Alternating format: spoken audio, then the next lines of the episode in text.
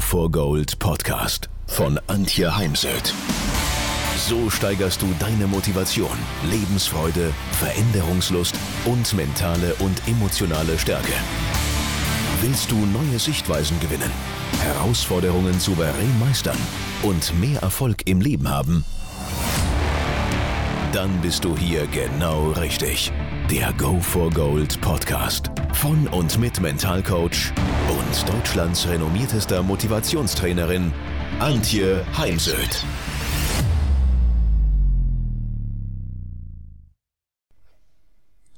Stress ist gut, bis Stress schlecht ist. Stress kann hilfreich sein, Stress kann negativ sein. Hilfreicher Stress äußert sich darin, dass es auf unsere Stärke einzahlt, dass es uns stärkt, die Situation, die uns gerade stresst, dass wir einen Fokus haben und mehr Energie. Negative Folgen sind unter anderem der Grübelkreislauf, die Sorgen, die wir uns machen und Anspannung im Körper, was zu Rückenschmerzen, Kopfschmerzen führen kann oder im Sport dann zur schlechten Ausführung von Bewegungen. Was kann man tun? Fragen Sie sich, wird das, was jetzt gerade passiert, das, was mich stresst, wird dies in einem Monat oder gar in einem Jahr noch von Bedeutung sein? Eine nicht enden wollende To-Do-Liste und ja, ich arbeite schon auch mit Zetteln und doch bin ich dankbar, wenn ich dann auch wieder meine Zettel mal aussortiere und wegschmeißen kann. Also so eine nicht enden wollende To-Do-Liste und auch der Umgang mit den sehr kritischen Menschen, gerade jetzt in dieser Zeit und mit schwierigen Menschen kann überwältigend sein. Und es kann sehr erfrischend sein, sich in dem Moment zu fragen, ist das im Großen und Ganzen wirklich wichtig? Ist das, was da gerade passiert, wirklich eine schlaflose Nacht und Herzklopfen wert, wenn man das große Ganze betrachtet? Weil es ist leicht, den Blick für die kleinen Sorgen zu verlieren, die einem Zeit und Energie rauben. Also es geht immer wieder darum, die eigenen Gedanken zu überprüfen und schnell mal die Situation einzuschätzen, die uns da gerade stresst. Ist die Situation irrelevant? Positiv, also hilfreich, oder eben definitiv stressig, negativ. Wenn man ein Vorstellungsgespräch hatte und ja, bekommt den Arbeitsplatz nicht oder man vermasselt einen Arbeitsauftrag, dann könnte sich das wie das Ende der Karriere anfühlen. Aber ist diese Wahrnehmung tatsächlich wahr und korrekt? Oder um einen Ansatz von einer Kollegin zu nutzen, Byron Katie, kann ich mit hundertprozentiger Sicherheit sagen, dass das, was ich gerade denke, wahr ist.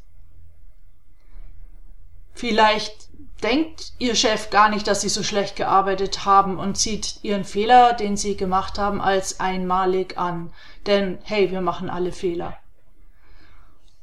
Also überprüfen Sie Ihre eigenen Gedanken ist das, was ich denke, wahr und könnte man die Situation auch auf eine andere Art und Weise betrachten, die genauso zutreffend ist, also Thema Perspektivenwechsel. Man wechselt zum Beispiel vom Spielfeld in einem Fußballspiel in die Zuschauerreihen, in die Zuschauerränge und schon wird sich das ganze Fußballspiel anders darstellen. Oder erinnern Sie sich mal an die Aufnahme eines Autounfalls, da verzweifeln oftmals Polizisten, weil drei Leute drei verschiedene Unfallhergänge, denn jeder sieht es anders, betrachtet es auf eine andere Art und Weise. Sean Anker, ein Forscher, der in 44 Ländern dieser Welt unterwegs war, gibt's ein TED dazu, er fordert dazu auf, als ein Geheimnis glücklicher Arbeit, dass wir Stress als eine Herausforderung sehen und nicht als Bedrohung nebst sozialem Umfeld, also sich um sein soziales Umfeld zu kümmern und optimistisch zu sein, optimistisch zu bleiben. Also es gibt immer zwei Möglichkeiten, ein stressiges Ereignis zu betrachten. Man kann es negativ sehen. Man kann sagen, okay, das schadet meiner Zukunft. Oder ich kann es als Herausforderung betrachten, die ich bewältigen kann. Also zum Beispiel habe ich gestern mal wieder einen Vortrag gehalten auf der großen Bühne im Rosenheimer, in der Rosenheimer Stadthalle. Ja, ich war sehr aufgeregt. Es äh, war direkt etwas nervenaufreibend, weil erstens ich schon seit längerem nicht mehr auf einer so großen Bühne gestanden bin. Auch das Publikum war für mich jetzt der Zugang schwierig konnte das Publikum nicht so einschätzen im Vorfeld. Im Vortrag selber waren alle wirklich super dabei und mir sehr zugewandt, haben es mir leicht gemacht. Und ich habe sicherlich innerlich auch ein bisschen die Bühne größer gemacht, als sie wirklich war. Denn das sind wir wieder beim Thema Gedanken. Also, Gott sei Dank habe ich mich jetzt nicht als ein stotternder Versager gesehen, weil dann hätte ich gar nicht erst auf die Bühne gehen dürfen. Aber so kann man sich dann eben selbst ausbremsen.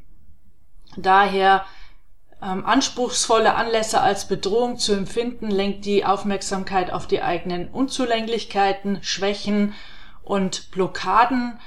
Daher ist es hilfreicher, die Situation als Herausforderung zu betrachten, an der ich wachsen kann, an der mein Potenzial und meine Fähigkeiten ähm, ja, sich mal wieder zeigen.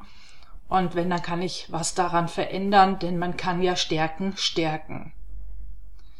Das Leben ist, bis wir mal sterben, eine kontinuierliche Lernerfahrung.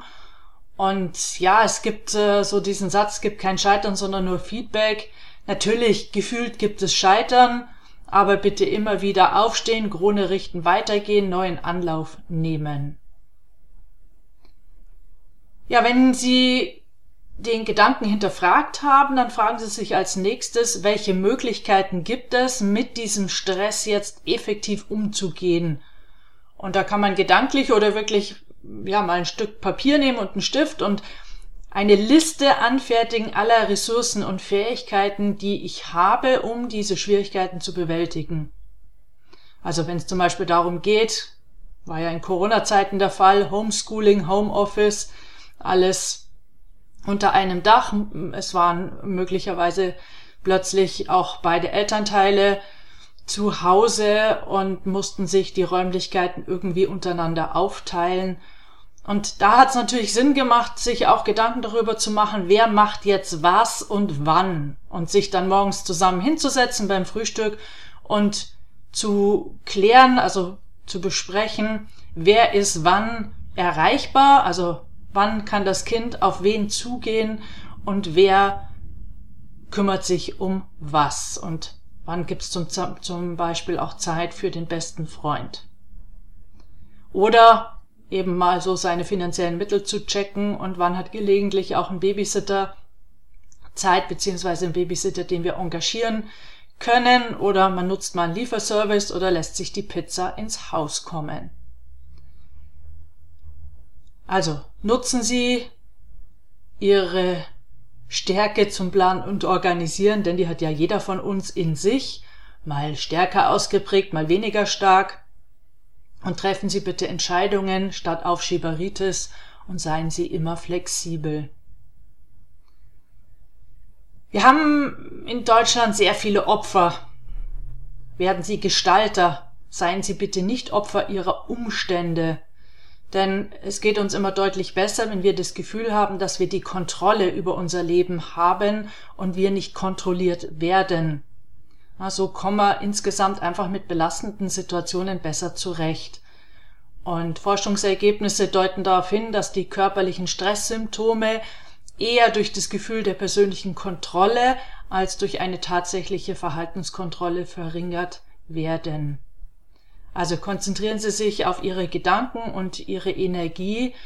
Ähm, also nochmal, konzentrieren Sie Ihre Gedanken auf die Dinge, die Sie ändern können, beeinflussen können oder teilweise ändern und beeinflussen können und nicht auf die Dinge, die Sie nicht ändern können, was sehr viele Menschen tun. Suchen Sie nach Lösungen, setzen Sie sich erreichbare, realistische positive Hinzuziele. Ich arbeite in Zeiten wie diesen mit Tages- und Wochen- und Monatszielen. Jahresziele, ja, mache ich momentan nicht, denn ich weiß nicht, wie sich das alles noch entwickelt. Und ja, nicht alle Probleme lassen sich leicht lösen. Und wenn man wirklich vor einem schwierigen Dilemma steht oder sich in der Sackgasse befindet, dann kann es hilfreich sein, den Schaukelstuhltest zu machen. Haben Sie vielleicht schon mal in den sozialen Netzwerken gesehen. Wenn wir auf unser eigenes Leben zurückblicken, was würde unser 90-jähriges Ich uns jetzt raten zu tun? Also Perspektivenwechsel, ähm, man erzwingt einen mentalen Durchbruch, wenn man gerade feststeckt, in einem Stuck State ist, keinen Ausweg sieht. Und konzentrieren Sie sich auf das, was Ihnen wirklich wichtig ist. Und in meinen Augen ist das Handy jetzt nicht wirklich so wichtig, ähm, sondern konzentrieren Sie sich bitte auf die Menschen, die Sie lieben, Ihre Kinder, Ihren Partner, Ihre Ziele, Ihre Werte und leben Sie nach Ihren Werten.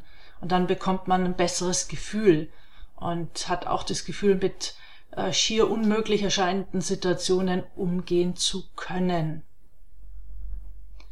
Also, Stress ist nicht unbedingt schlecht für uns. Ähm, nicht alle Arten von Stress sind schlecht. Es gibt ja auch den sogenannten Eustress, eben den positiven Stress.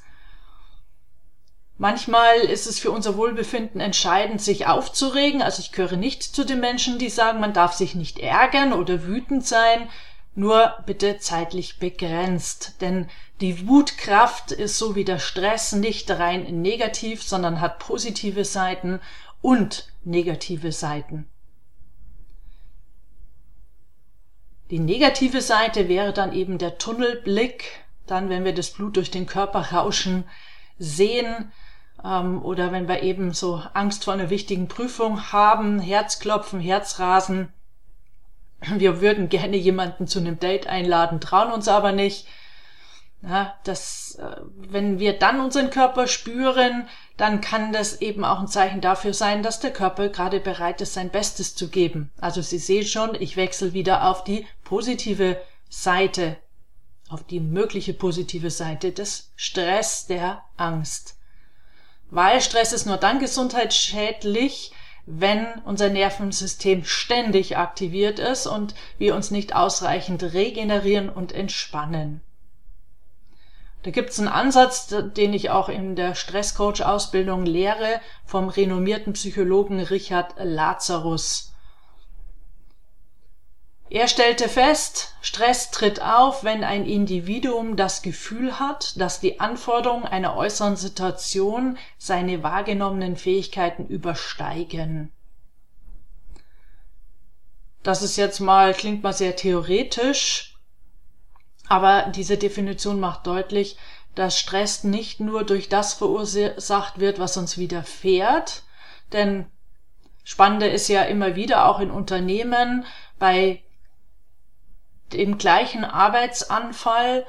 Die einen können es locker wegarbeiten, es geht ihnen gut, sie freuen sich auf ihre Arbeit. Und andere sind gestresst, zeigen entsprechende Symptome oder ja, sie fühlen sich äh, sehr belastet und überfordert bei nochmal gleichem Arbeitsanfall.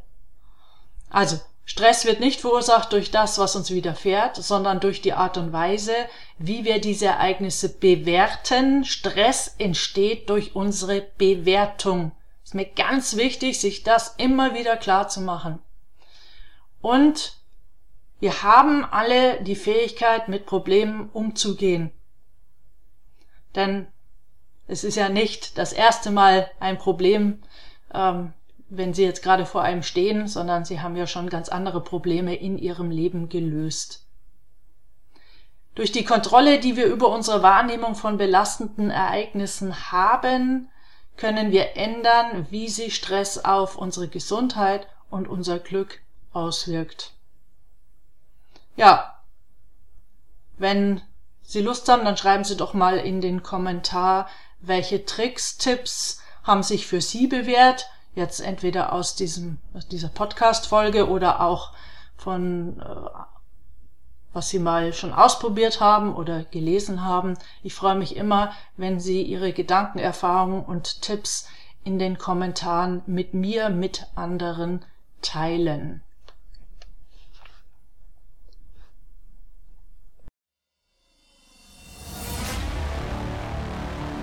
Wenn ihr mehr wissen wollt, dann geht auf www.heimsöd-academy.com bzw. www.antje-heimsöd.com. Dort findet ihr auf den Blogs viele spannende Artikel zu den Themen Motivation, Erfolg, mentale Stärke und Frauenpower. Und viele weitere Unternehmertipps. Denkt immer daran, wer will, findet Wege. Wer nicht will, findet Gründe. Ciao und bis bald, eure Antje Heimsöd.